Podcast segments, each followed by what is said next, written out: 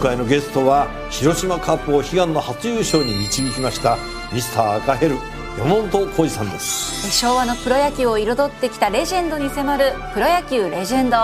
火曜夜10時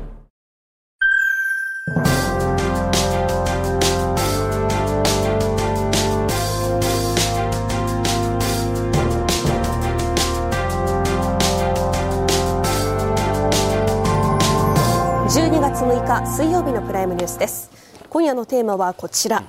大きく波紋を広げています。自民党派閥の裏金疑惑の行方です。政治と金をめぐる歪みの構造や検察は何を標的に捜査を進めていくのか検証します。それでは今夜のゲストをご紹介します。政治アナリストの伊藤敦夫さんです。よろしくお願いします。続いて政治学がご専門です。日本大学名誉教授の岩井智明さんです。よろしくお願いしますそして元東京地検特捜部副部長で弁護士の若狭勝さんです。若狭さんは主任検事として2004年の日支連闇献金事件の捜査に当たられました。よろしくお願いします。よろしくお願いします。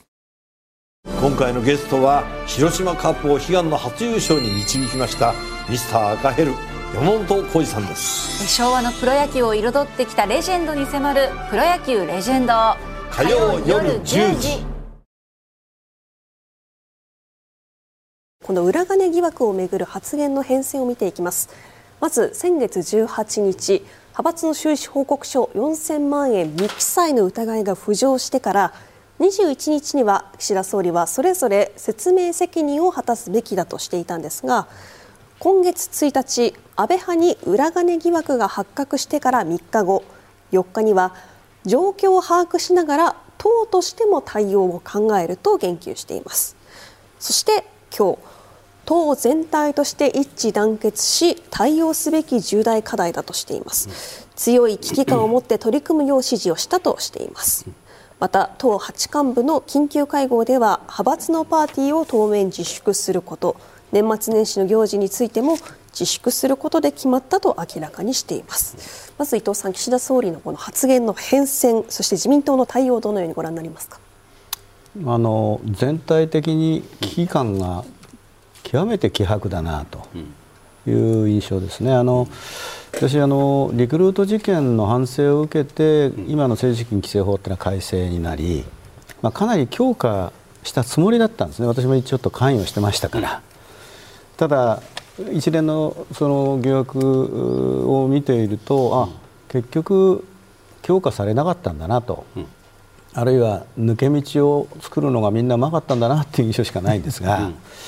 あの岸田総理の発言こう変遷見てると最初はかなり他人事だったですね、でまあ、裏金が発覚してちょっとこれはかなりまずいぞということになって、まあ、今日に至ったんだと思うんですが、今日に至ってようやく当面パーティーの自粛って何なの？っていう話ですよね。あのまあ、岸田さんの発言っていつもそうなんですがなかなか結論が出てこない 発 発言が多いんですけれども、まあ、要するにパーティー自粛と年末年始の宴会やめましょうよって話ですよね。それではないんですよね、今、国民が関心を持っているのは。もう自民党全体としてその政治とお金の問題でさまざま疑惑が湧き起こっているわけですから、少なくとも今後疑惑をまず党で徹底的に解明をしその後、えー、各種、えー、法律改正が必要であれば改正をしていく、うん、そういったあの具体的な方向性をもうそろそろ示してもいい時期だったのではないかなと思いますね、うん、それは例えばその総裁直属の真相解明特命チームみたいなものを作れ。党内の調査機関を作れ。そういう意味でおっしゃってる。あの少なくともリクルート事件の時はそれ作りました、はい、はい、そうですよね、ええ、それがあどうぞであの誰がいくらもらったか、うん、いくらお金を借りたか借りないか、うん、自腹でやったか全部調べました、うん、で調べたのは表に出さなかったですけどね、はい、うん、ただあの今回の場合なんかもそれがえー、同じようなパターンが必要なのかどうか分かりませんが、うん、とりあえずしかしあの疑惑を持たれた派閥が自ら、うん、えー、実態をですね、うん、きちっと解明をしそれを党の執行部なり何なりに報告するっていう流れが、まず第一ではないかなと思いますね。岩井さんどうでしょう？この法が万全ではなかったのかあるいは使うこの抜け道を作ってしまう人のモラルの問題なのかいかがでしょうか？なんとかその人のモラルの問題にしようしようと、大体生徒会の問題ってそうなんですよね、しかし今回のものを見てる限りはですね、えー、連座しているどうも関わっている人というのは非常に多いということがあると、それからまあ額も相当その、まあ、積み上げて大きいと。これ考えてみると今あの伊藤さんがおっしゃったようにリクルート事件の構図と似てるんですよね、うん、あの時もその誰々のせいというわけにいかない人数が多いもんですから、うん、だとするとやはり制度仕組みはおかしいのではないかと。うん。で今回の場合はもう明らかにその、まあ、パーティーというのが抜け道になっているということは前々からこれ実は言われているわけですよね。で自民党は先ほど言ったようにその、まあ、そういう解明の委員会を作った。さらにその、うん、さらにその後に、えー、政治改革大綱を自ら作って、はい。はい、政治改革への、まあ、糸口あの筋道を作るつけるんですよね。うん。で今求められているのはそこではないかと、うん、要するに総裁がなんとなくその、まあ、総裁が危機意識が非常に弱いというのも明らかですし。うんまあちょっとおとなしくしましょうというだけの話なんですよね、今ね、うん。うん、でもこれをきちっと原因は何なのか、こういうこと、こういうことが起きないようにするにはどうしたらいいんだろうかと、うん、まあ、いうようなその会議体なり何なりというのをもう作っていくんだという、まあ、その意思表明というのはきちっとなければならないと思いますよね。派閥に支えられている総理だから派閥に強くものが言えないという見方はありですか？なしですか？あるでしょうね、うん、要するに非常にその、まあ、基盤が弱いと。はい。うところがあるから、うん、この特にまあ一番問題になっているのは安倍派ですよね、はい、で安倍派がやっぱりその、まあ、目の上単行部ではありませんけども、うん、一番やはり、えー、岸田さんにとってみるとものが言いにくいと、うん、組織だと。で、えー、そこの問題なのなのだから、うん、えー、ちょっとそのなかなか言いづらいというのが、もう露骨にこれ実は見えるんですよね。でそうではない、要するにこれよく考えてみると、うん、その自民党って派閥の連集合体ですから、はい、そうするとこの問題というのは突き詰めていくと自民党の存亡に関わる問題なんですよ。うん、だからそういったような展開というような視野というものも見えないなと。うんえーまあまあ、の派閥の問題は派閥任せ、うん、あるいは、まあ、言い方悪いんだけれども、うん、安倍派だから、まあ、その安倍派の安倍派任せておこう。あるいは安倍派はこんなになってくるんだから、まあ、別にいいかというような、うん、ちょっとそういうような感じが、うん、のそのほの見えるところがあるんですよね、だからやっぱり危機意識がないあるいは問題を根本的に解決しようという姿勢というのが見えてこないと。やっぱこのこれではやはり国民から失望の、まあ、失望されるのは間違いないし、うん、また支持が落ちるという可能性ありますよね。うんはい。若狭さんはいかがですか、この政治資金パーティーというのは裏金作りの温床なんです、でこれは私は衆議院議員辞めた6年前に、うん、えー、まあ、辞めた直後に、まあ、ほぼ3年間の自分のその政治体験をずっとまとめたんですよね、頭の中で,、でその時に一つとしてもう政治資金パーティーは裏金作りの温床、土壌であると。でこれはかなり常態的にされていると、でしかもその時にですねきちんとやっぱりノルマが課せられて、ノルマ以上を売るとちゃんとバックがあると、でそれが裏金になるっていうようなことをちゃんと頭の中でまとめて、もうその時からもう発信してたんですよね。だからその意味においては私は3年ぐらいでそのもう気持ちっていうか、はいはい、あの意識が持てたわけですから、もうほとんどの人もその、ね、10年、20年やってるわけですから、うん、こんなのみんな分かりきってる話なんですよ、うんうん、この裏政治資金パーティーで裏金が作られている、はい、キックバックがあるというのはですね、でそれにもかかわらずいかにも今回それが発覚初めてして、これは大変だと、だからこういう重大な問題については危機意識を持ってだからパーティーの、えー、当面自粛をしなきゃいけないとかいうような茶番劇的なことをね、言うっていうこと自体本当ちゃんちゃらおかしいですよ。もっとやっぱりみんな知ってることなんで、うん、そうやることっていうのはもっともっと要するに事実関係をもうこの際洗いざらい、うん、海を出しますと、うん、自粛じゃないんですよ。もう海を出しますと、もう徹底的に調べますと、特捜部においても全面的に捜査に協力しますと。いうようなことを今やらなきゃいけない。もうみんな分かっていることを今更こんなことをねいかにも、えー、初めて知った分かったようなことをふりをするってね、うん、仮装するっていうこと自体僕は国民に対する配信行為だと思います。仮装知っているのに今知ったようなふりをしているというふうに見えるわけです、ね、そうです。もうこれ状態的広範囲にはされてるんですよ、はい。うん、初めて知ったとすればもうその時点で人間としての観察眼としてもアウトになっちゃうしずっとそういうもんだと思って知っていながら問題としなかった。ないしは問題とする機会がなかった、まあ、いずれにしても問題としなかったということになると今度は個人の責任というよりも自民党というその権力機構の持つ宿話みたいな話に今度なってくるんですよ。そうです、ね、そこまで掘り下げるべき問題だというふうに感じ,、ね、感じだからやっぱり組織自民党という組織は、はい。うん。やっぱり今もう社会、企業やなんかよく言われてますけどね、はい、コンプライアンス、ガバナンスっていうのが、だからガバナンスが全然できてなかったということの証左なんですよね、うん、まあ、放置してたということをそのままにしていた、うん、でこれ、麻痺っていう言葉なんですよね、まさに、はい。はい、最初はみんな議員になった時は、えそういうの見たり聞いたりすると、えそんなこといいの？と思うわけですけど、うん、だんだんだんだん麻痺していって、まあ、それがもう当たり前のような形、でみんながもうそのそれぞれ分かってるんだけど、口に出してはあまり言わなくなると。でそういうような状態がずっと続いているのをみんな幹部が分かっていながらそれを放置していると、うん、そのままにしているということ自体がもう党として団体としてのやっぱりガバナンスが欠如していると。若狭さんでもそうなるとね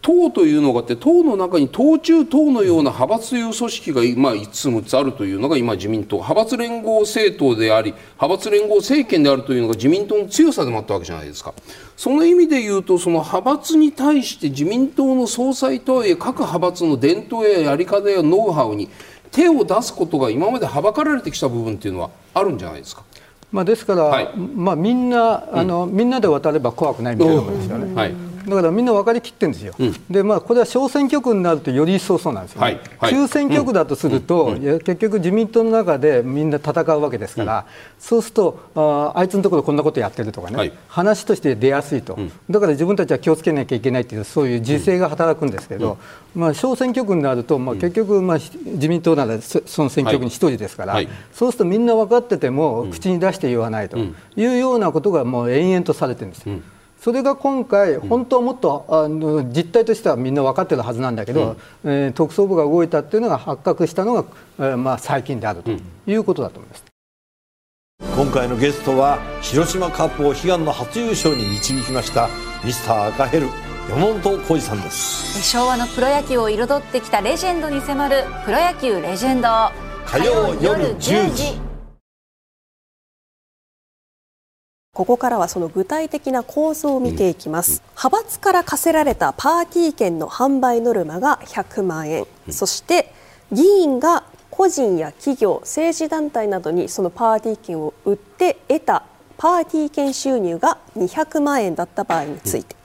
このパーティー券収入を派閥に納金してこの販売ノルマを超えた分が議員側にキックバックされるパターン、うん、あるいはこのノルマを超えた分を派閥に渡さずにその分を直接自分の懐に入れて裏金にするパターンなどがあります、うん、まず一つずつ見ていきますので一つ目のパターンこちらです。パーティー券収入の200万円。これを全額まず派閥側に渡して、うん、派閥はこのノルマ100万円ですから超えた分であり100万円を議員の会計責任者にキックバックをするパターン、うんこの金額を派閥側は収支報告書に記載せず受け取った会計責任者が処理を行う時も報告書に記載しないということはなかったことになるパターン、うん、このパターンなんですが若狭さん、はい、会計責任者だけが罪に問われるのか、うん、それをこう指示したであろう議員側も派閥側も出発に処されるのかいかがでしょうか？いずれにしてもですね会計責任者止まりでもらったことを隠しておくはずはないんで、議員には必ず報告しますよね、うん。うん、でじゃあどうするのかっていう時にその時に会計責任者と議員が、まあえー、話し合いがあるわけですよね、うんうん、で会計責任者がどうしますか、このお金って言ったら、うんうん、議員が、いや、それはま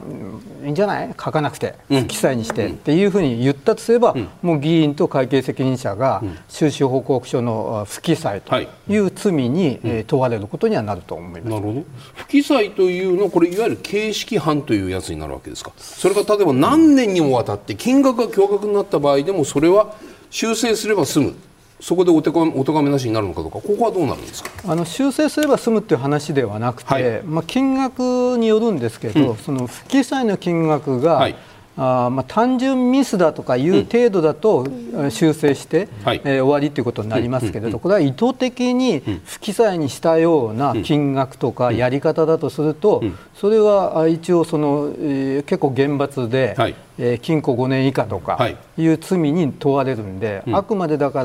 らミスと思われる、誰もがそれはミスでしょうがないねと思われるものについては、あまあ、不可罰とか処罰されないで終わりますけど、それ以外のものについては、きちんと処罰される対象にはなりますよね。その場合は若狭さんつまり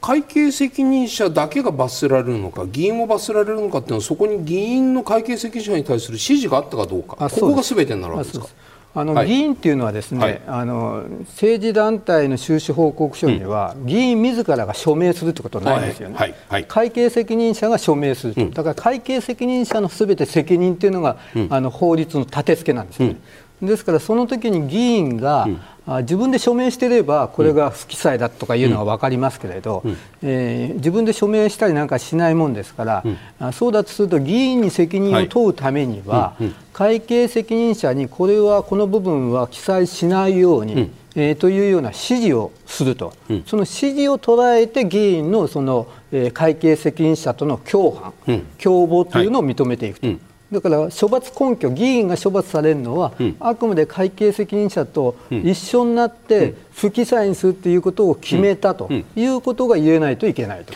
このケースにおいて会計責任者として議員が、まあ、指示した側の議員がその金庫ないしは罰金を食らった場合にはそれはそのまま公民権停止になって選挙を議員辞職しなくちゃいけないケースになるんですか？そうですね。あの、はい、判決が確定して罰はい、罰金だったとしても、はい公民権が原則5年間は公民権が停止されますから、うん、そうするともうあの辞職して、うん、もうあとは5年間は選挙にも出れないなるほど。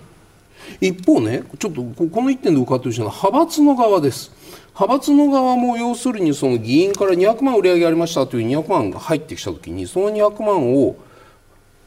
派閥のパーティーの収支報告にきちっと載せるのかどうかそのうち100万円を派閥に残して残り100万円を議員に、まあ、寄付する形でそれを派閥レベルにおいて派閥によってはそこをきちっと書いてる派閥もありますよね。うん、そういう形であの記載して入りも記載出も記載誰の議員どの議員にいくら配ったかも派閥のレベルで記載してある場合にはこれはオールセーフ。こちら側派閥の側は全く問われない。これでよろしいですか？そうですね。なるほど。で結局ですね、はい、この法律政治資金規正法違反、はい。はい、政治資金規正法はですね、うん、この総裁みたいな記載は許してないんですよ、う。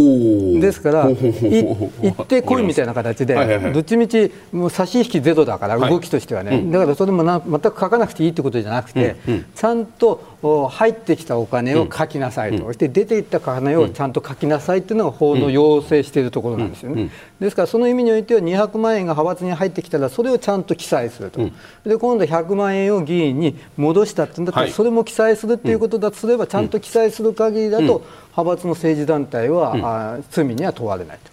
でも派閥の方がきちっとね、例えばそのななあのなな新見議員に100万円キックバックしましたという派閥のその収支報告書に書いていたら、こっちも書いていなきゃ、突合された時にアウトだから、派閥の方からちゃんと表金として渡してるよというふうに言えば、こっちも表こっちってごめんね。新見議員も表金として処理するのはこれは当然ですよね。当然です、そうそうスタートはやっぱり派閥が裏にしてこれはもういいから、うん、使えなよっていうふうに渡しちゃうと新見議員もあそうかってやっちゃうみたいな。このあうんの呼吸あそうです。これがずっと続いているというふうに見えるんですもここはどうなんですか？もうその当時ですね。ですから逆に言うと、はいあの議員の方がもらったことを書いちゃって、はいう。ん、派閥の方が書いてないということになるとそれは発覚したんですよね。なるほどね。でどっちみちその派閥も政治団体、はい。はい、議員も政治団体なので、うん、政治団体はちゃんとその意味では収支報告書が公表されますからそれを付き合わせすれば、うん、どっちかに書いてあってどっちかに書いてないということになるとそれだけでも発覚しちゃうんで、だからあの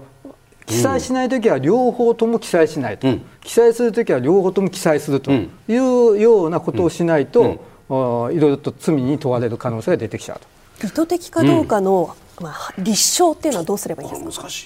これはですね、あの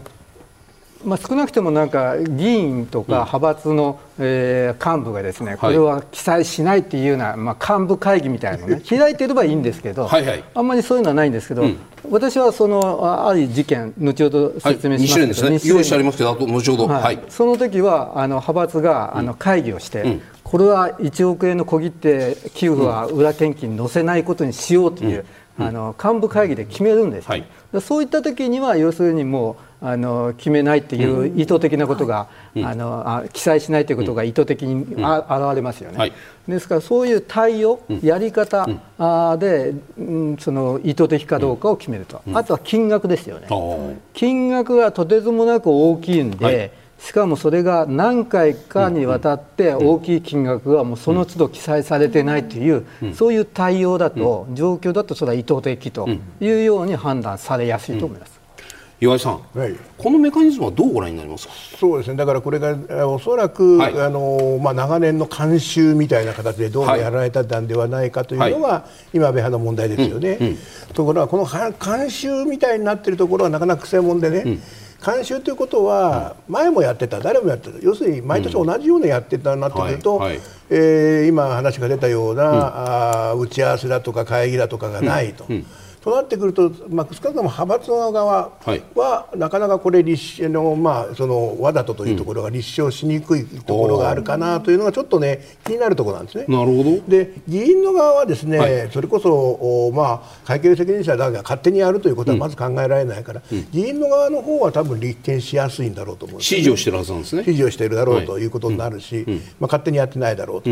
と、まあ、毎年、えー、どうしますか？多分聞かれると。そこはやっぱりですねこの場ケースだと派閥の側がなかなかえー、派閥側の政治家ですよ、ね、政治家を責任を問うていくのはなかなか難しいかもしれないな、うん、だからそこはどうなんだろうなというのはちょっと今回のケースで、うん、えー、どうなのかなというところではありますよね。伊藤さんね、はい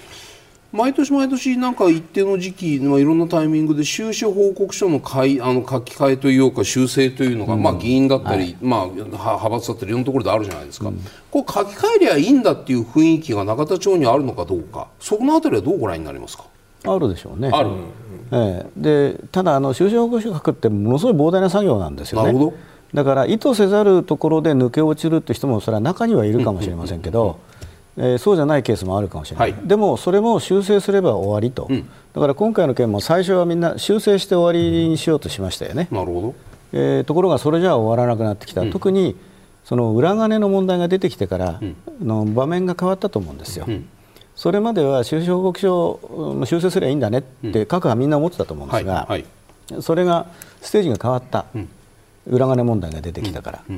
えー、そこでばたつき始めてるんだろうなと思いますけど、うん、でも、まあ、岩井さんおっしゃったように、うん、これ長年の観光だとするとですね、はい、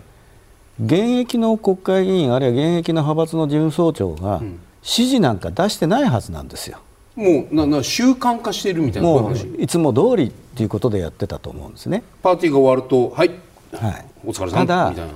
私は疑問に思うのは、はい、それを習慣化していることを若手中堅になるまでの議員連中がこう平気で受け入れてたとすれば、はい、これ、政治資金規正法違反じゃないですかって、うん、なんで上に問いかける人間がいなかったんだろうと。うん、あのもう一つ言うとそれと関連して今回の件とリクルート事件を比べるとですね、はい、あの時は例えば石破さんだとか石破茂さんとか岡田克也さんとか、はいはいさまざ、まな若手の議員が決起して、このままだと自民党という政党が国民の信頼を失ってしまうというところから思い切った改革を提言したんですね。今回見てると、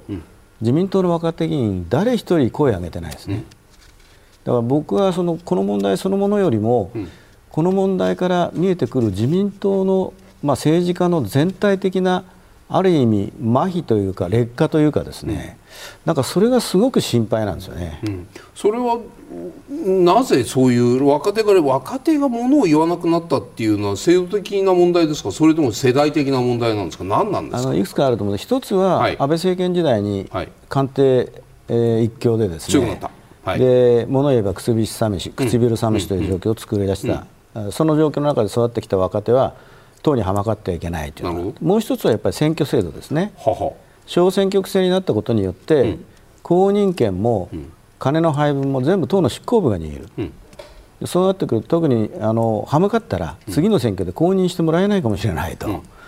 いうような思いが強くなった、うん、あというのが、やっぱり一つ制度的な面ではこれが大きな理由の一つかなという気がしますね。今回のゲストは広島カップを悲願の初優勝に導きましたミスター赤ヘル山本浩二さんです。昭和のプロ野球を彩ってきたレジェンドに迫るプロ野球レジェンド。火曜夜10時。こちら2つ目のパターンです、はい、先ほど同様にパーティー券収入200万円の場合です。販売ノルマをが100万円、うん、そして収入200万円の場合200万円を派閥に一度渡すんですが、うん、このノルマを超えた100万円分、うん。派閥側は不記載のまま議員に直接キックバック、うん、そして直接議員の懐に入れてしまうというパターンです、うん、この会計責任者を通さない場合というのは若狭さんどのような罪になるんでしょうか、うんはい、まあ、基本的には同じことなんですが、はいこれ議員と書いてありますけど、うん、議員の要するにあの作っている設立している政治団体というような意味合いとしての話をしますけどね、はい、そうすると基本的には同じでありまして。政治資金に使った場合ですね、うん、政治資金、はい、でそれが議員がですね、うん、全く個人的な用途で、例えばあその受け取った100万円を自分の例えばマンションの、はい、あ自宅のローンの支払いに充てたとかいうことになると、それは政治資金として受け取っているわけでなくて、あのもう個人で受け取っているということになると、その個人の所得税法違反と。あの申告してないとね。脱税になるんです脱税にはなるんですよね。ただまあ多くはその受け取った議員は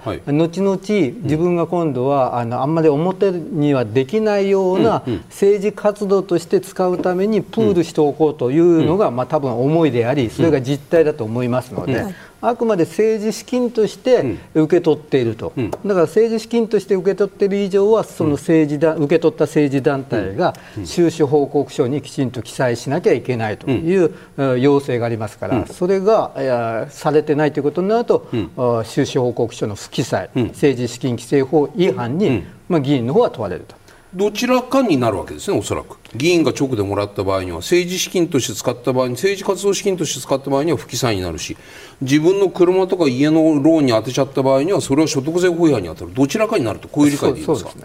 この場合のその所得税法違反っていうのは、でも金額的に言うと、かなり大きくならないとこう立件するのは難しいようなこれもまさになんていう形式犯で追徴でいくら払ってくださいっていうその国税から来て終わりみたいなそういう形ではないんですか？そうですね、はい、金額的には個人の場合の所得税法違反というとやっぱり、はい、あの査察といって、刑事事件になるんだったらやっぱり1億円近く、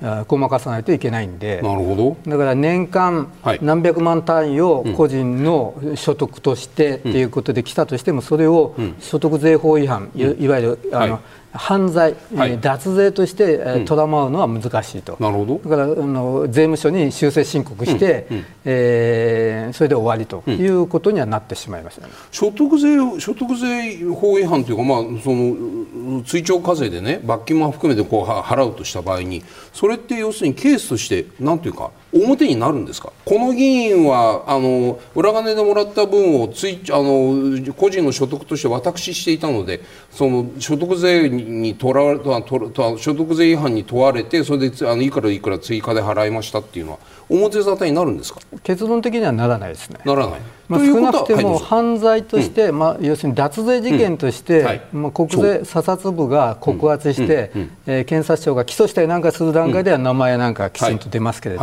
普通の,、あの脱税にならない、まあ、要するに修正して終わるというパターンの場合は、まあ、税務署の方もそれを公表しませんから。そうですよね。そうするとじゃあ今回のケースでね議員がその1000万とか2000万とかもらってたんじゃないかって話がある中で政治資金団体に入れている場合ないしは政治資金に使った場合と私にしてしまった場合でいうと私にしてしまった方がまあ、罰金も追徴っていうんですか？追徴金も含めてその税金を払った形で表に出ないんだったら政治家としてはその方が金で片付くんじゃないか？いかがですか？いやもうその通りで。だから、はい、弁解としてですね、はい、この政治資金として受け取って、はい、っていうことになるとそれこそ不記載ということで、まあ、場合によっては公民権停止になっちゃうと、政治家の命が終わっちゃうと、そうそうそうす。るといや私はねあれはね、あくまで個人で受け取ったんですよ。と。で個人で受け取って個人の用途に使ったんで、これは所得税法には違反するかもしれないんですけど、その分はちゃんと税務署には修正しますよという弁解を、うんすれば、うん、その公民権停止というのは免れると。なんか納得できないです。納得できないです。納得できない。からこういうことを言うと、うん、今度は議員がそういう弁解をするかもしれないそうそうそう全体構造はやっぱり政治資金として動いてるわけだから、はいうん、やっぱり基本的な立憲の在り方というのはやはり政治資金規正法違反で立件すべきもんですよね、うん、こちら最後のパターンですけれども、はい、パーティー券収入の200万円のうち、ノルマ分の100万円だけを派閥に渡して、このノルマを超えた100万円を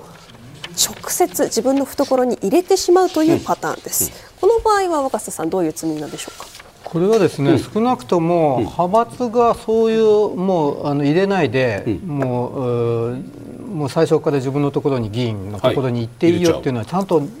あの派閥が了承してないといけないと思うんですよね。なるほど。だから議員が勝手に本当だったら派閥に入れなきゃいけないところを自分のものにしちゃって派閥に渡さないで自分のところにとどめちゃうというとこれは相当いろんな問題が起きてくるんですよね。これは慣例中の慣例みたいな感じですか？とにかく 100, 100万円がノルマだけど超えた分はもう入れてポッケ入れていいからっていうふうな不分率みたいなのがある文化？まあ、それはだから派閥が了承して、はい、むしろその方が、要するに金の動きがあのそんなに行ったり来たりしないから、発覚もしないし 分かりにくく分かりにくくなるからそうそういうことを許している場合がある。だから派閥が許してなければこれを議員が横領になってるつまり、はい、あの派閥からはもう裏切り者と言われるわけですから、はい、それはやらない。だから派閥がまで了承しているということが多いんだと思うんですよね、で派閥が了承しているっていうのは今申し上げたように、もうどっちみちあんたのところに戻すんだったら、もうその間ね行ったり来たりすると、まあ、金の動きがあるとすると、いろいろとまた問題が大きくなるから、もうあんたのところでもういいですよというような扱いなんだろうと思うんです、岩井さんこんなんありですか？これあると思いますね。というのはその派閥でお金を出入りするってことになると原則をやっぱりちゃんと書かなきゃいけなくなるわけですね。でこれだと、まあ、とりあえず派閥は書かなくていいと。要するにそんなこと起きたの知りませんでしたというふうに言い逃れができると。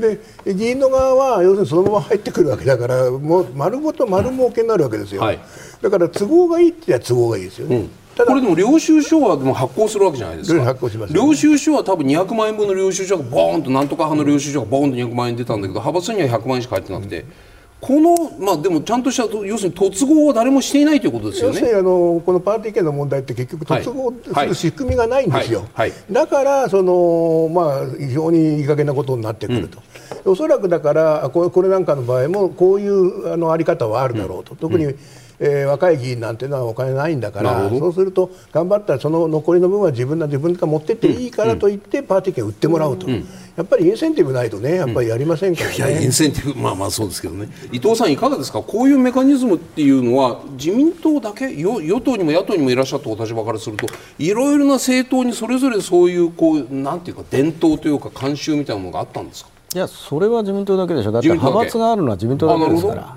派閥単位でやってる話ですからね、はい、これ。でこれケースでいうとですね、うん、去年の政治資金収支報告書、はい、これ安倍派パーティー収入5割なんですよね。はいはいはい。他の派閥に比べると飛び抜けて低いんですよ。これね、そう、えこれちょっと不思議だな。それなんでなんだろう。うんうん、それからあの、はい、金額で言ってもですね、安倍派は、えー、1億いってないんですね、はい、他の派閥が軒並み1億超えてるのに、少ないですよね、それは何なの？か、はい、最大最強派閥が、はい、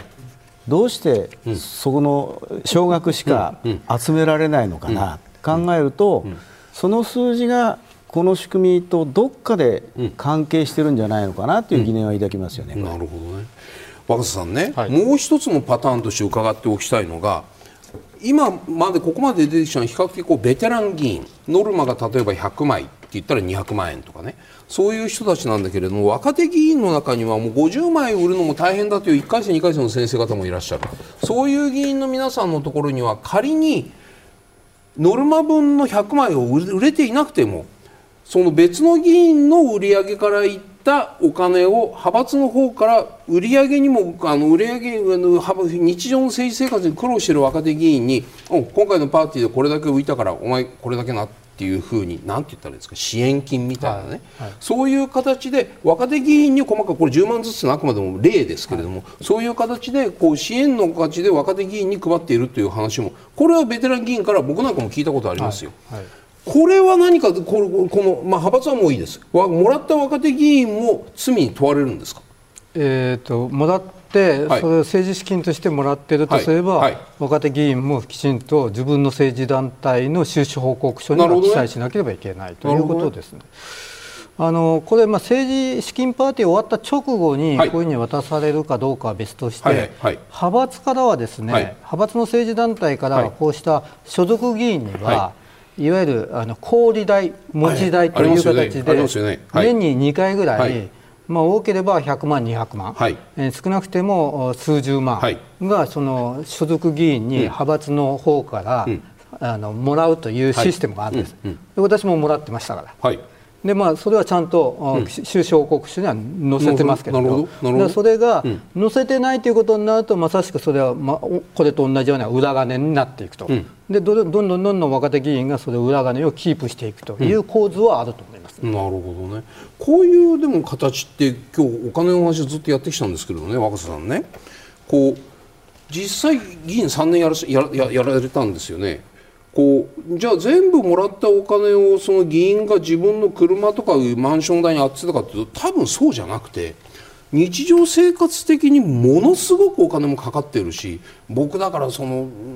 まあ、同じ東京都の別の選挙区の自民党の国会議員さんが「いや1日15件だよ20件だよ」って夏祭りとかっていうと1箇所でいくらかずつはやっぱり積まないといけないみたいな話も聞こえたりするわけですよ。ものすごいお金かかると思うし、うん、で事務所を維持するって言っても部屋代はかかるし事務所代はかかるし公費で雇われあの賄える秘書は3人までで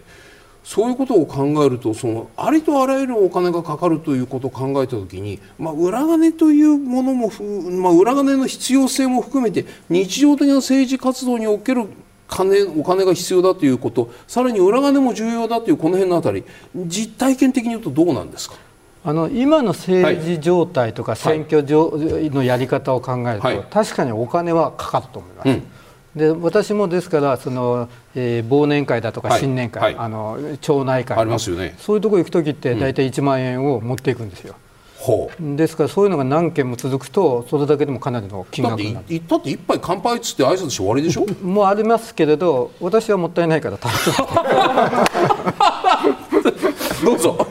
でまあだからでもいずれにしても、はい、そはしごするんですよ。ずっと、まあ、そうですよ。2時間ずっとしてなくて、はい。はい、で逆に言うと、はい、乾杯してすぐ出てっちゃうと、それはね逆にあ悪印象があるのでやっぱり少しは話してくれてそこにちゃんと腰を置いて、はい。えーまあ、話をするっていうところが、まあ、ある意味、えー、のまあ、親しみにもつながるわけですよね。そうだからそうそういう意味ではあのでもはしごはしますよね、はい、それで、えー、3万4万かかることはありますよね、うん、でそういうのが、はい、あのえー、例えばいろんなあの団体の新年会とかね、はいはい。えー、いろんな祝賀会がやっぱり持っていくわけですから、はい、そういうことを考えたら、もうお金は結構かかるのは間違いないです、政治にお金がかかる、はい、でじゃあ政治にお金がお金がかかるからといってじゃあ悪さしていいということにならないんです。よ、うん、ならない。ならないです。それと、うん。そうでなくても、逆に言うとあのもっと厳しくっていうところからあのリクルート事件後スタートしたのに、はい、どんどんゆるゆるになってるんですね、例えば一つはあの政党交付金があります、はい、これ作った時に、うん、何言ったかというと将来は企業団体献金は全廃ですって言ってるんですよ、はい、ところが、はい、政党には認めましょうになって、うん、で政党支部にも認めましょうになってるんですね、うん、で政党支部っていうのは個々の議員の財布ですよ、うん、ある意味で言うと、はい。はい、ここにも企業団体献金が認められてるわけですよね、うん、だからそういう意味じゃ非常にゆるゆるの法律の中で金を集められる仕組みっていうのは残してるわけですから、うん、ましてその仕組みの中で法律を守ってやればいいけど、はい、その仕組みの中で法律からはみ出すっていうのは、うん、これは批判されてもしょうがないと思いますよ。なるほどね。ただそのななんですか？その有権者の文化みたいなものについては伊藤さんはどうお感じになるんですか？これもね政治改革の時散々議論したんですよ。はい、そうです。要するにね贈答文化だって言うんですよね、うん、日本は。おその通りです、ね。よく政治家はね。はい。で贈答を介してあの人と人とのつながりができるんだと。うんいうからこの贈答文化っていうのは守らなきゃいけないっていう議論が結構あって、うん、だからその祭り等々の寄付も、はい、まあ、全面禁止はやめましょうと、うん、議員本人が持っていくんだったらいいですよになってるわけですよね。あの時一挙に全部やめときゃですね、有権者だってあもらえないんだって分かるわけなんですよ。でもそれを緩めちゃったから、相変わらずの状況が続いてるんじゃないですかね。それは法律的に全部全廃するチャンスがあったのを逃した。そういうことです、ね、でも例えば自民党の側からすればですよ、うん、自民党の議員は回ってその挨拶をするパターンもあるかもしれないけどじゃあ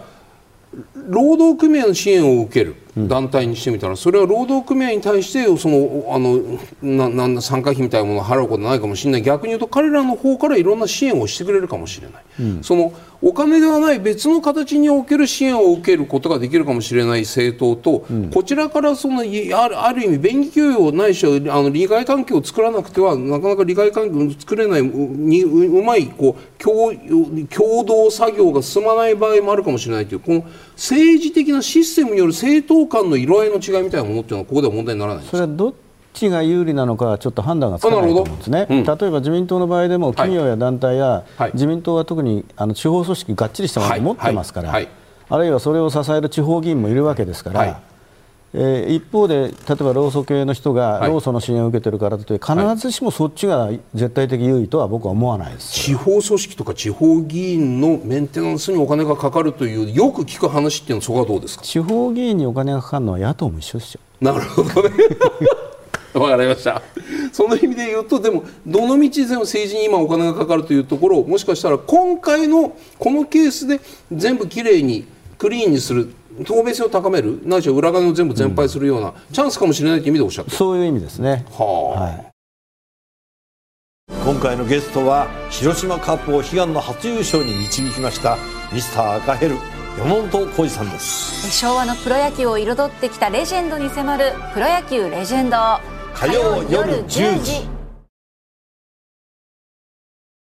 大きく波紋を広げているこの裏金疑惑なんですが、はい。うん、では特捜部の標的は何なのか見ていきます。うん、まず安倍派の疑惑が今取り沙汰されているわけなんですが2018年から2022年までの5年間で総額1億円以上を所属議員にキックバックした疑いが持たれている、うん、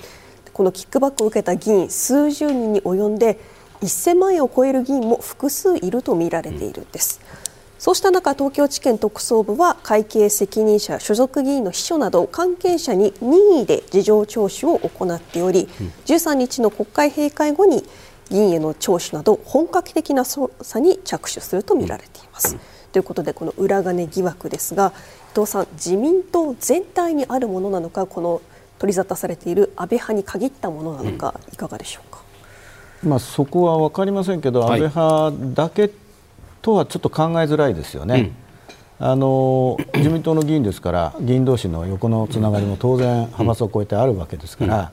あそこがやってんならうちもというふうに考える派閥があっても不思議はないですね。ただ今のところ、まあ、あのずば抜けてその、明らかになっているのが安倍派であって、まあ、二階派あたりも一部ちょっとそういうね、えー、疑惑がささやかれているというのは聞いていることはありますけれども、だから安倍派だけが飛び抜けてこういうことをやってたのかというと、うん、うん、多分違うだろうなと思いますけど、ね、若狭さん、これ最終的にその仕上がり具合を見てみないと分かんないんですけれども安倍派だけが集中的ににこうなんていうか、まあ、検察のこう攻めを受けるというその展開になるんですか今回は。なりそうなんですまあ、とりあえず今すでに出てきてる、はい、出てきてる情報とすると、はい、安倍派が一番際立ったものがあるのではい、で捜査っていうのは、うんやはりまず際立ったところから手をつけるっていうのが常道ですから、はい、まあ、その意味においては今後、特捜部は安倍派を中心にこのキックバック、うん、裏金問題っていうのを重点を置いて捜査していくっていうのは確かだと思います、なるほど。その先っていうのはじゃあそのいわゆる検察側がこういうケースをその捜査、立件、起訴していく過程においてっていうのはね全ての悪をその一網打尽にすることを狙っているのかないしは、まあ、スケープゴットとは言いませんけど一罰百回というかね。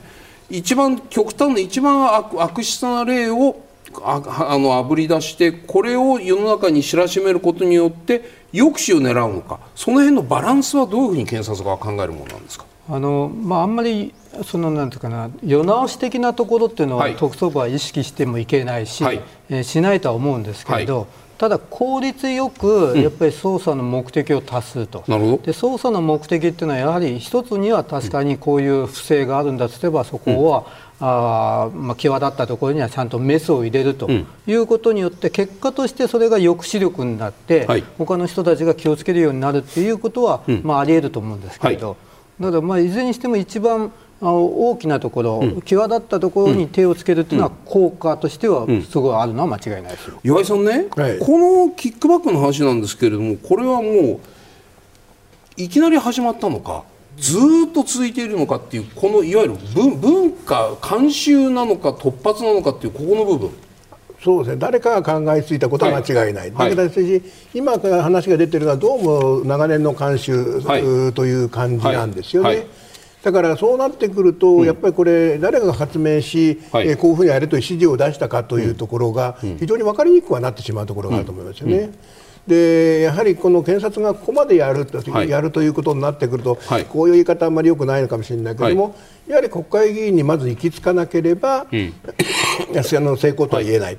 さらに言えば世間はその平野、えー、ペイペイの国会議員よりは、はい。やはり幹部クラス、幹部あの派閥の幹部クラスというのが、やはりあの法的責任を問われないと納得しないと。いうことになってくると、じゃあ昔からやってきたということになってくると、で誰も指示は出してないと、毎年同じようにやってんだと、いうことになってくると、さあ、そのお責任の問い方というのはどうなっていくのかなというところは、多少やはりですね不安はありますよね。岩井さんね安倍派でいうとこういう歴代の会長は細田さん、安倍さんで歴代の事務総長これは要するに派閥のその、まあ、運営をなんていうの自民党では幹事長みたいなイメージだと思うんですけれども下村さん、松野さん、西村さん、高木さんというのが2018年以降の安倍派の歴代の事務総長、その下に民間人の会計責任者の人がいるというこの三層構造になっていて。で今、その歴代事務総長ないしはそのそれに準じる人たち幹部クラスの議員の秘書が、まあ、任意の聴取を受けているのではないかという見立てが今流れている、な流れているんですけれどもこの派閥からのお金の流れでね、で歴代の事務総長がどのくらい要するにキックバックのメカニズムに関与していたのか。そこですよね。誰にいくら戻せというのを歴代の事務総長が知っていたのかどうか、ないしはキックバックだけじゃないですよ、その派閥としてのお金を誰か、例えば総裁選の時とか、どこかの派閥にお願いするので、まあ、昔みたいに奥でドンという形にはならないにしても、そういうような形がもしあるとしたら、それは事務総長が関与しているのか、ないしは会長が会計責任者に誰それさんにポンと打てっていうふうに言っていたのかどうか、ここのレベル、どういうふうにご覧になります？か。えー、と組織的に言えば、はい。事務総長の権限って非常に大きいんですよね、はい。い、わゆる自民党で言えば幹事長ですから、はえーお金の差配というのは事務総長の責任だとよく言われるわけですよね。だとすれば、あー政治家としての責任がまず、まあ、もし問われるとすると、事務総長が問われる可能性がかなり高いと。ただ、まあ、当然、会長が直接となってくると、またこれはまた会長の責任、だし、はいこのお二人の会長もういらっしゃらないいらっしゃらないんですよ。これで責任が問えないということになってくると、やっぱり焦点になってくるのは、この事務総長の誰かが、えーまあ、ターゲットにならざるを得ないのかなという、まあ、そうじゃないと、要するに納得、要するに国民が納得しないというところが、ここをまあ検察当局がどう見るかというところはあると思いますよね。若狭さんね、歴代の事務総長が 例えばその検察に呼ばれて聴取を受けたときにあのキックバック知っていましたか？他の他派閥に総裁選の時に他派閥にあの現金を打ったことについてあなたはどのくらい知っていたの？か私全く知りませんと。全部会長が会計責任者に直で指示していたとしか思えませんと。私のは全くここのことは知りませんでしたと言っても裏の取りようがない。で会計責任者と口裏を合わせておけば全部会長の指示においてやっていたんだというふうに言われた時にこれは送る側の話ですよ。お金をまいた側のメカニズムを検察は解明することはできますか、結論から聞くとかなり難しいと思いますね。はい。ですから、まあ、そもそも、はい。あの2人の会長がすでにあの存命でははないいとい。うことは、結構、あの非常に特捜部とすると、えーまあ、供述が、まあ、会長がはい。どうのこうのとか、そういうような言い分、弁解っていうのが出やすいということ、それだけでも壁は結構厚くなるんで。うん。うん。まあ、その事務総長が、あーそういう弁解をすると、まあ、かなり事務総長を、処罰の方向に持っていくっていうのはそもそも難しい、うん、この組織図からするとそういうことは言えますし、あと事件としてもですね、私が要するにやった事件で、あの日資連の1億円の小切手闇献金というのがあったんですけどね、これが非常にいい例、ケーススタディになる、はい、2004年に発覚した日資連の闇献金事件です。はい。日本歯科医師会の会長から1億円の小切手を橋本派が受け取ったんですが、うん、収支報告書に記載しなかったことで政治資金規正法違反に問われたものです。うん、当時、橋本龍太郎元総理派閥の会長を辞任し、会計責任者が起訴。そして会計責任者に不記載を指示した当時橋本氏の橋本派の幹部だった村岡氏が在宅起訴となった、こういった事件なんですけれども、これを若狭さん担当されていた。あそうですね、うん、私は主任検事として、はい、もうこれ最初からやってたんですけれど、うん、でこの事件っていうのは、今回の一連の事件と対比すると、非常に今回の事件が結構難しい、壁が厚い、壁が高いということがあ分かりやすくなると。でその説明をさせていただきたいんですが、これ1億円が1回で小切って、えー、裏献金された、でそのそれによってこの派閥の幹部らが会議をするんですよね、うん、えー、幹部会議として、はい、でこの1億円小切手を収支報告書に寄付を受けたって載せるべきか載せないべきかという、あの幹部会議をやって。この時は、もう選挙も近いからその1億円もらったっていうとぎぎらつくから、うん、もうやっぱり収支報告書からはもう省こうということを決めるんですよね。なるほどでその決めたからその派閥の要するに幹部会議で決めてるから派閥の政治家幹部の責任をあの具体的なあの会計責任者にそれで指示するわけですよね、はい、もうこれは載せないから。と、はい、でそういう具体的な指示がとらまえやすいんですよね、はい、今回そのその日資連の1億円の場合は。でそれに対して今回の事件っていうのは、ずっともう慣習化して、はい、あのもうキックバックされた分はもう収支報告書にはもう載せないというような一つの慣例というか慣習としてやってくると、うん。うん、その幹部会議みたいなのを開いて、うん、その都度これ、もう載せないって決めるっていう作業が前、ないと思うんですよね、えー、普通はないはずなんです指示がない。ない、そうするとまあ、今までと同じようなルーティンの中で会計責任者が、まあ、これはもう載せないことになってるから載せないんだっていうようなことで会計責任者がやってた、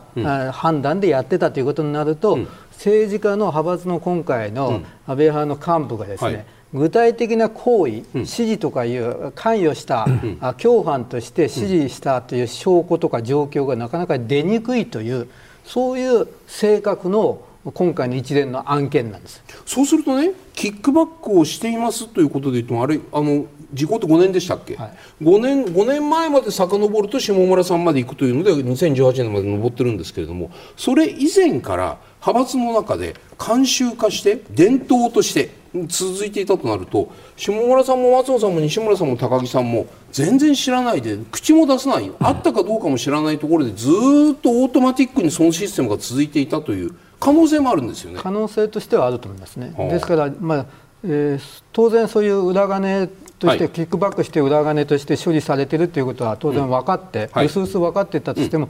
あの処罰するときには、行為として積極的に指示した、ああるいは、まあ、少なくてももうあの暗黙のうちにそれを許可してたとかね、そういうことが言えないと刑事責任は問われない。知らなかったで知らなかったというかもうそそそういうもんだと思っていたんだよっていう場合はこれは罪に問われないんですか？あの罪に問われない可能性が結構高くあるで会計今回の場合は会計責任者これ民間人で、まあ、あのずっと師匠かなんかずっとやってた人じゃないらしいんで。まあ、そういう意味においては、あのえーまあ、供述を、はい、うんしてもいいタイプの人かもしれないですよね。なるほど。そうすると会計責任者が、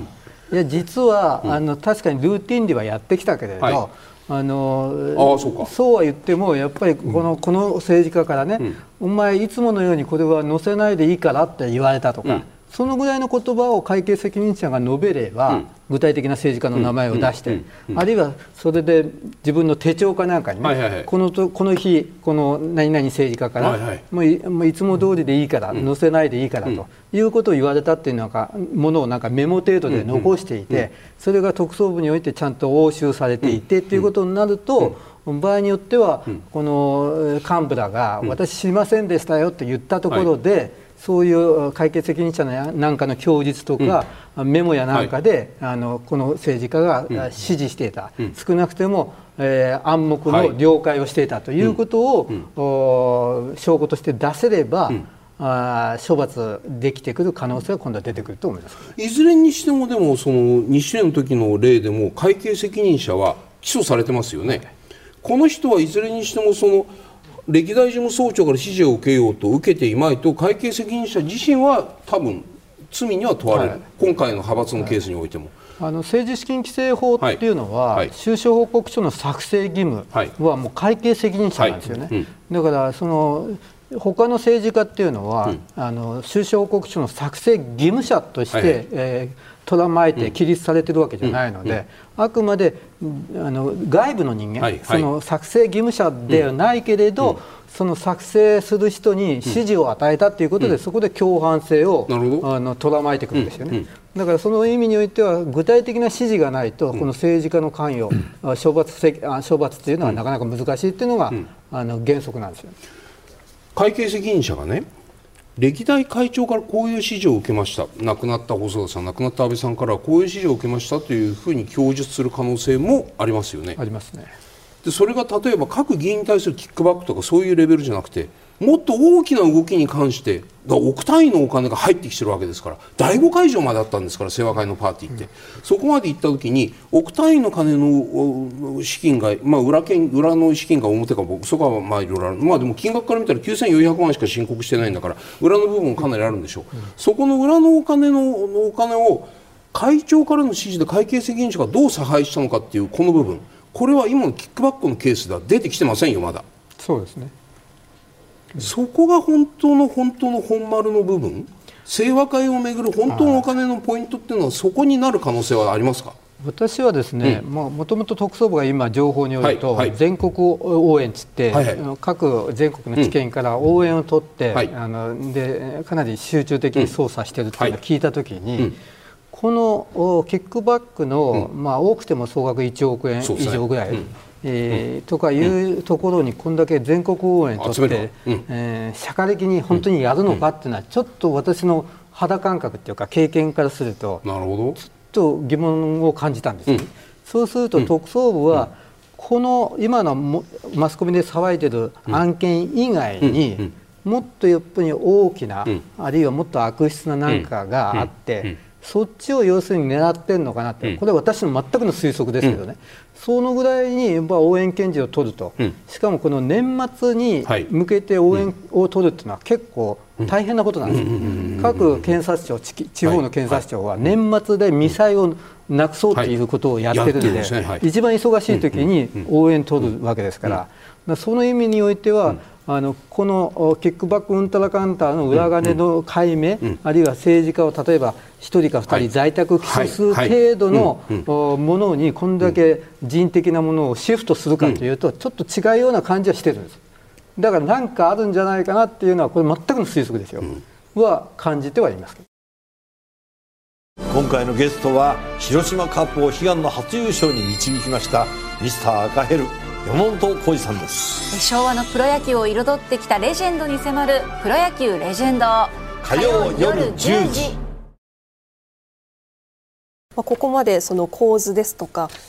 その行方捜査の行方みたいなものを伺ってきたんですけれどもでは今後どうなっていくのか伺います。まず伊藤さん安倍派自体は今後どうなっていくのか自浄作用のようなもの動きが出てくるのか。自浄作用っていうのがなかなか期待できるかなというとね、うん、首かしげざるを得ないんですけど、うん、まあ、安倍派自体が今のところまだ会長も決められずにですね、はい、まあ、集団指導体制という名のまあ漂流をしているわけですから、うん、まあ、もしこれで今のまあ言われているような形で安倍派のまあ所属議員、はい、あるいはかなり上のレベルが、えー、起訴等々になるということになれば、やっぱりあの分裂の方向に行く可能性は僕はあると思ってるんですよ、ね、やっぱり100人維持するにはお金がかかる。はい、うん、で来年パーティーやらないと大体あの各派閥パーティー収入が年間収入の7割8割ですから、はいはいはい。あのどの派閥もお金が枯渇してくると、はい、そうすると、うん、今の派閥っていうのは何で持ってるか。金と選挙とポストってよく言いますけど、はい、選挙はもう小選挙区中心になってますから、うん、えー、党の執行部に逃げられてると、はい、から、まあ、一番大きいのはポストだと思うんですけどね、うん、でお金も多少それにプラスアルファあったとしたらそこが抜けちゃうわけですから、はい、派閥への帰属意識みたいなものがどんどん低下していく可能性があると思うんですね。まして安倍派にいると見栄えが悪いと。うんえー、抜けちゃおうかと。いうふうなあの流れができる可能性っていうのは僕はないとは思わないですよ、うん、かといってじゃあ無派閥議員がいや俺はだから無派閥だったんだっていう人がもうすでに何人か出ててね、ねこれもまたちょっとねなんなんていうのはあまりにもあざとい感じもするんですけれどもそその議員心理っていうのは伊藤さんどうご覧になりますか？俺はだから無派閥だったんだって言ってる議員がいるとそりゃとんでもないやつですけどね。それはこの安倍派の中から新しい派閥の領袖が出てくるのか、はい、あるいはそれが全部集約されていくのか、うん、いやあのだからもうそこまで追い詰められたんなら思い切って改革派になろうよっていう若手が出てくれば、うん、ちょっと密かに期待している部分があるんですね。それだったら自分たちで党を変えていきましょうと、うん、えー、今まで安倍派にい。たからこそできるんですっていうようなね、はい形で何かこうのろしを上げるようなのが動きとして出てくれば、まあ、自民党まだ自浄作用が効く政党なんだなというふうに見れるんですけどね。それを上の言うことを聞いていれば小選挙区の支部長の立場が守られていれば選挙にはとりあえず当選するから小選挙区だからというね、うん、そこの部分というのがいや自民党でいること安倍派という派閥政治家ということが出てしまうとそれによって票が減るよ当選できないよというところまで追い込まれないと、うん、若手の議員の決起は起きないですよね、はい、ただ、はい、そもそも自民党の、まあ、安倍派に限らずですけど、はい、若手の議員というのは、まだ選挙基盤が非常に弱い人が結構多いですから。前回の総選挙でも1万票差以内でやっと滑り込んでるのは31人もいますからね。うんでこの連中は、まあ、あのいつ解散・総選挙があるか分かりませんけれども、はい、まあ、そう遠くない時期にもしかしたらあるかもしれないと思っていれば、うんはい、何らかのアクションを起こさないと、うん、自分が次の選挙で負けてしまうという危機感は持ち始めてるんじゃないかと思うんですよ。うん、その危機感が何らかのアクションにつながるかどうかっていうのを見ていかなきゃいけないし、特に一番危機感強いのは多分僕は安倍派の若手だと思いますよ。なるほどね、えー岩井さんいかがですか？自民党内にそういうなんか、うん、豆腐刷新とは言いませんけどね、うん、そういう動きってなんか出てきそうな雰囲気ありますか？今のところないけど、うん、出てこなきゃおかしいんですよね。と、いうのはのリクルート事件の時だって、はい、えー、お金が集まってくるのはベテランだと、しかし選挙になると批判をされて一番落ちるのは若手なんです、ね、はい、でそんな割に合わないことはっていうんで若手がまあ、はい、反乱を起こしていって、はい、政治改革の中心になる、あのえー、石破さんにせよ何にせよ、はいはい改革派は当時その金権にまみれているという言われていた竹下派から結構改革が出るんですよね。でそれが実際政治を動かして変えていったという歴史がありますから、はい。はい、このままでいくとあなたあの若手の人たちあんたが一番分の切り引くんだよと。いうことをもっと理解してもらわなきゃ困るというところがありますよね。うん。でこのままでいくと要するに他の党例えばその、まあ、あの立憲民主党だけではなしに、はい、維新みたいなのがどんどん出てきて、はい、えー、まあ、追い上げてきてるわけですよね。うん、えー、となると小選挙区の怖いところってのはちょっとした票の動きでごろっと結果変わるんですよね。はいうん、だからやはりですねそういう人たちが声を上げないと、うんもう自民党全体が沈没するんだと、で沈没するときは自分たちも沈没しますからね、うん、そういう認識を持ってもらわなきゃ困るんで、うん、その辺がそのまあ若手がそういう認識を持てるのかどうか、うん、要するに政治家として力量がどこまであるのかが問われるんだろうと思いますよね、その意味で言うと例えば自民党のその1、2、3回生ぐらいまでの間にね、例えばその世襲の人が多いとか、ないしはそのまあ公募によって上がってきたとは言いながらもその自力で這い上がってきてる人と要するにまあ落下傘みたいな形で入ってる人によってもその意味においてなんて言ったらいいんですか？そのバネがどんくらい効くかっていうのも人によってだいぶ違うじゃないですか。昔とだいぶそういう意味で言うとねそのポンと跳ね上がる人が減ってる印象っていうのはお持ちなんですあるでしょうね、やっぱりみんなサラリーマン化しているところが、はい、それからまあ選挙の洗礼といっても、割と今度、自民党強かったですから、当選1、2、3回の人たちって、ほとんど何もしないで当選しているんですよ、ね、なるほど。これはだからベテランの人たちの役は、もう全然その、まあ、まあ地元活動もしていないと、うん、こんなことでいいのかというのは、ずいぶん僕ら聞くわけですよね。うんでしかし、こうなってくると本当に危ない本当に自分ののお尻に火がついてくるわけですからね、うん、この辺やっぱりね地元に帰ればこれはもう肌で感じるはずなんですよね。うんそれをもっとだからもうじゃあ表に出す方法がどうも分かってないみたい、うん、要するにおとなしくそのしていれば、うん、えー、とにかくまあ選挙はなんと勝てる、うん、それからまああ政治資金も実はそのあの若手は今ないんですよね、はい、分かってない、はい、で本当は欲しいと、はい、どうななってくるとおとなしくしていれば、うん、えー、そういうものも面倒見てもらえるというのが、うん、ならされてきてしまっているなという感じがあって、やっぱここでその政治家としての力量というのがまさにそこなんですよね、要するに、えー、破壊的だとは言わないけれども、やっぱ根本的になんかこれ変えないとまずいぞというようなことの危機感をもっとみんなで共有すると。そして、まあ、その変えていこうという流れを作ると、これ、自民党のあの政治改革の時そうなんですね、それの流れが自民党のその政治改革大綱というのを作り上げて、それが政治改革の始まりになるんですよね、だから自民党、その力がなければいけないと、まあ、それがなければもう政権与党の意味合いないですよね。若狭さん、いかがですか、自民党にそういう活力、ないしはそういう、まあまあ、まだ出てないけれども、目みたいなものを感じますか？いや感じないですね。ただですね、はい、あのまあ、お二方の先生方が言われている通り、うん。うん、やっぱり、え